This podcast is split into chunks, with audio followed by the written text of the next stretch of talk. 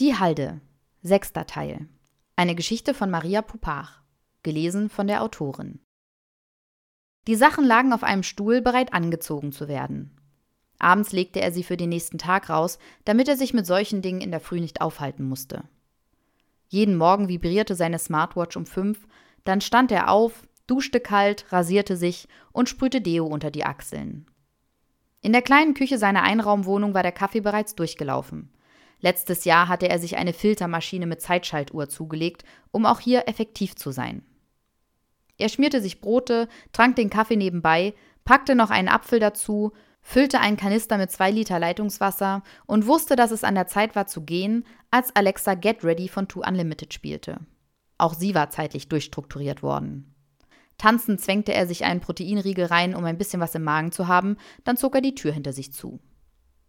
Das Logistikzentrum der Post lag eine halbe Stunde von seinem Wohnort entfernt in einem Randbezirk der Stadt. Gut gelaunt grüßte er die Kollegen, studierte die heutige Route und überprüfte, was Melina für ihn vorsortiert hatte. Gemeinsam mit ihr rauchte er noch eine E-Zigarette im Innenhof, dann sprang er auf den Fahrersitz und fuhr mit Whenever, Whenever von Shakira in seinen Arbeitstag.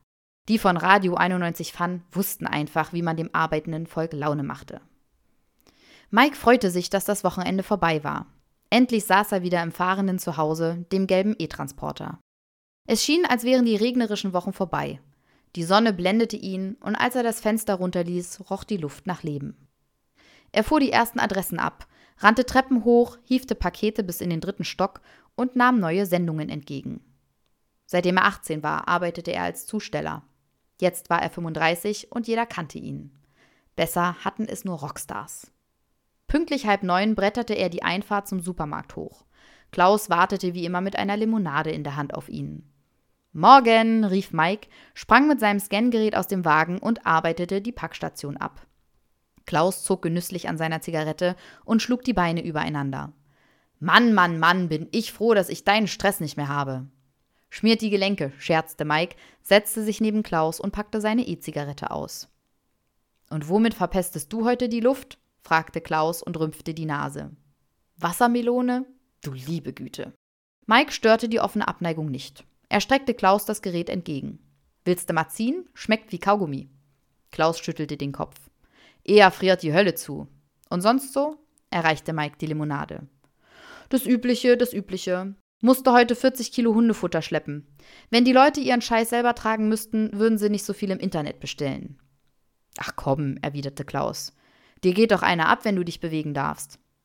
Ich war übrigens bei der Bäcker. Deiner Nachbarin? erkundigte sich Mike. Na, den Boris meine ich sicherlich nicht. Klaus grinste. Und? Nichts weiß die. Musste der sogar noch erklären, was eine Halde ist. Klaus verdrehte die Augen.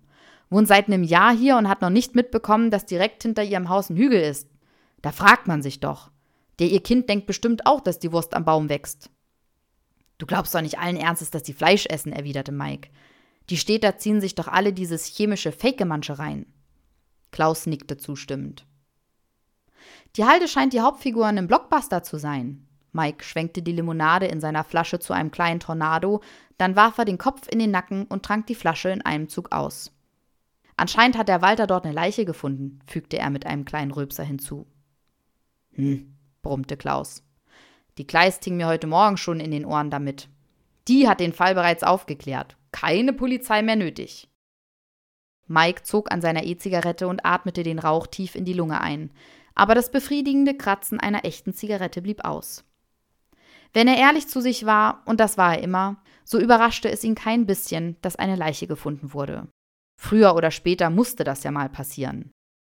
Er behauptete nicht, dass er alles wusste, was im Dorf so vor sich ging, aber die Leute erzählten ihm viel, und er bekam das ein oder andere zu sehen, wenn sie die Tür öffneten. Ob Klaus ahnte, dass ihn und die Bäcker mehr verband, als er dachte? Mehr als nur einmal war Mike an der Bäcker unter dem Kaffeegeruch eine leichte Fahne aufgefallen und ob alle Nachbarn wussten, woher der furchtbare Vanillegeruch von Frau Kleist kam und welche Neigungen Peter hatte? Was die Gerüchte über Else Schmidt anging, tappte Mike allerdings auch im Dunkeln. Da die alte Frau nicht mehr gut zu Fuß gewesen war, hatte er ihr nicht nur Pakete, sondern auch Briefe bis an die Haustür gebracht und dort noch einen kleinen Plausch abgehalten. Wenn man alleine lebte und das Haus nur noch selten verließ, war wohl jeder menschliche Kontakt willkommen. Eigentlich unvorstellbar, dass in dieser Wohnsiedlung niemand etwas mitbekommen hatte. Die Kleist und Klaus waren doch sonst die ersten an den Fenstern und auf der Straße, wenn draußen ein Geräusch zu hören war. Mike nahm noch einen Zug.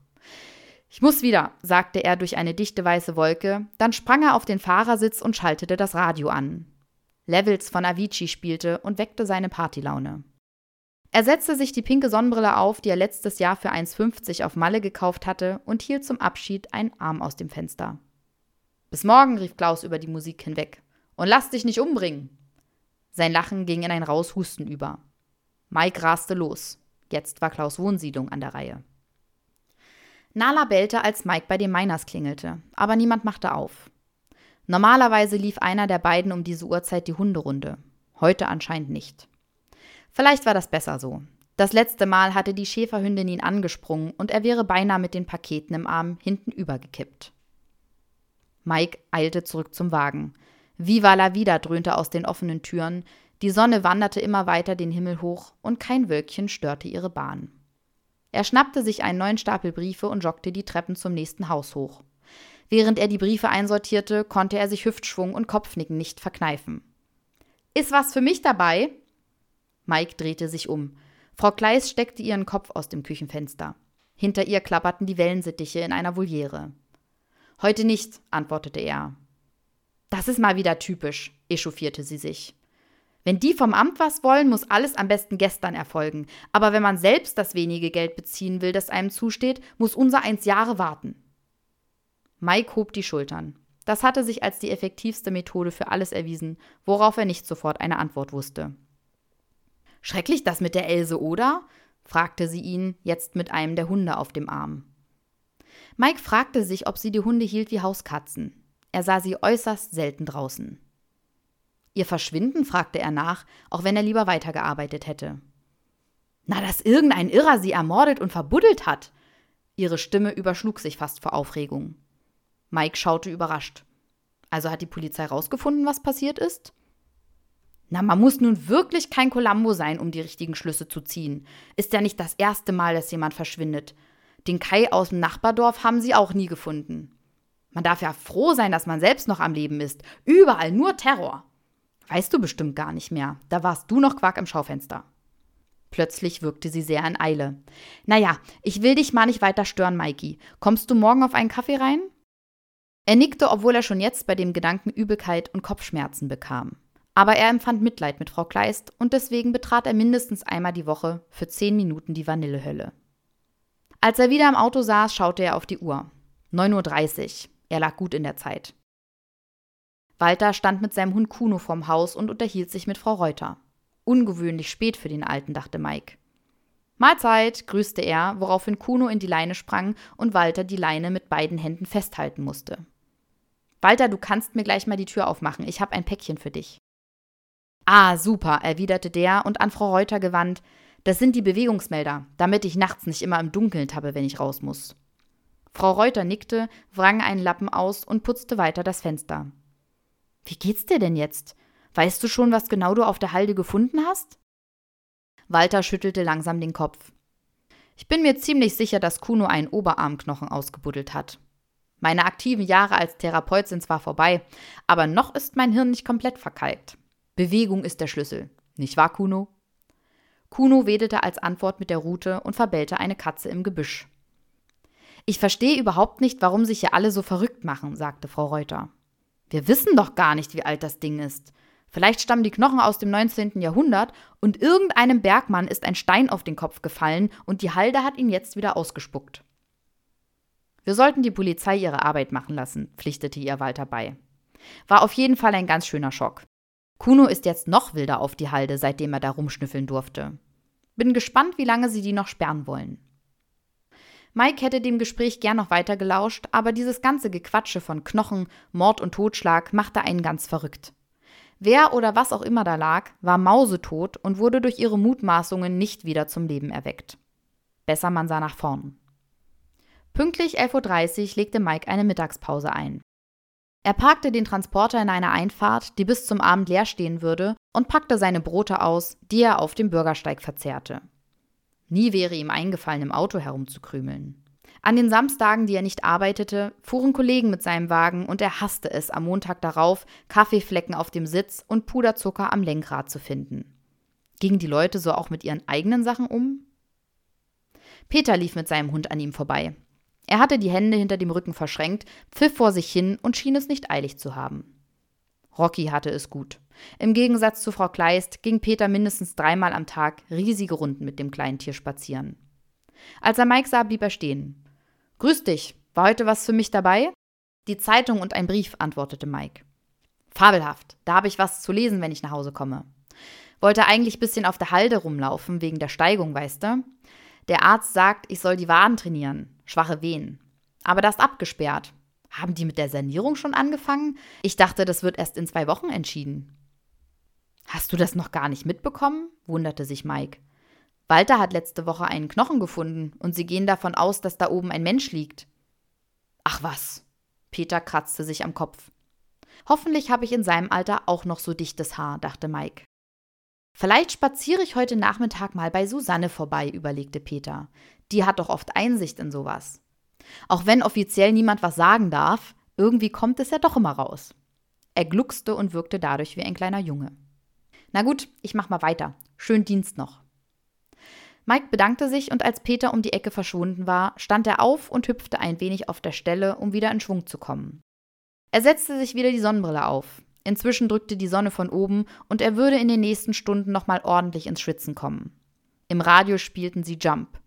Might as well jump, go ahead and jump. Ganz genau so ist es, dachte Mike sich, als er beim nächsten Haus hielt und drei Pakete übereinander stapelte. Mit dem E-Gitarrensolo im Ohr eilte er zur Tür und klingelte bei Schmidt. Niemand machte ihm auf, also lief er ums Haus herum und stellte die Päckchen auf der Terrasse ab. Anke Schmidt saß auf ihrer Hollywood-Schaukel, nippte an etwas, das aussah wie ein Caipirinha und lackierte sich die Fußnägel. Mike machte auf sich aufmerksam und zeigte auf die Pakete. Anke schaute kurz auf, hielt einen Daumen nach oben und konzentrierte sich wieder auf ihre Nägel. Bisher hatte Mike keinen Gedanken daran verschwendet, aber nachdem alle über Straftaten und vermisste Menschen sprachen, fiel ihm heute auf, dass Anke Schmidt kein einziges Mal besorgt ausgesehen hatte, seitdem ihre Mutter verschwunden war. Natürlich sah er nur einen winzigen Ausschnitt und das auch nur, wenn sie zu Hause war und was bestellt hatte. Aber in letzter Zeit hatte er häufig Pakete bei den Schmidts abliefern müssen. Er sprang auf den Fahrersitz, tippte auf den Wackelhund, der auf dem Armaturenbrett saß und nie verfehlte, ihn zum Lächeln zu bringen, und düste zur nächsten Adresse. Die Pointer Sisters brachten ihn auf andere Gedanken und sein Kopf fing an zu nicken. I'm so excited. I'm about to lose control. Während Mike die Zeilen mitsummte, dachte er an sein Mountainbike und daran, dass diesen Sonntag wieder eine Tour mit seinen Jungs geplant war. Klatsch und Tratsch waren ja schön und gut, aber man war doch besser dran, wenn man sich aus dem Gröbsten raushielt. Fortsetzung folgt.